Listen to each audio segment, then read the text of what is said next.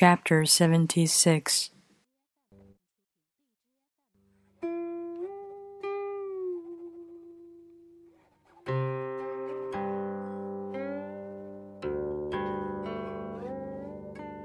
Men are born soft and supple, dead they're stiff and hard.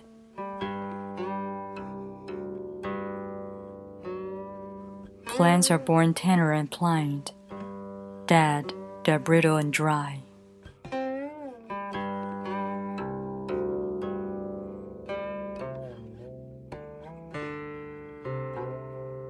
Thus, whoever is stiff and inflexible is a disciple of death.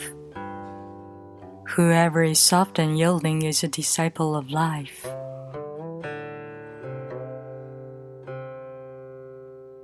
The hard and stiff will be broken, the soft and supple will prevail.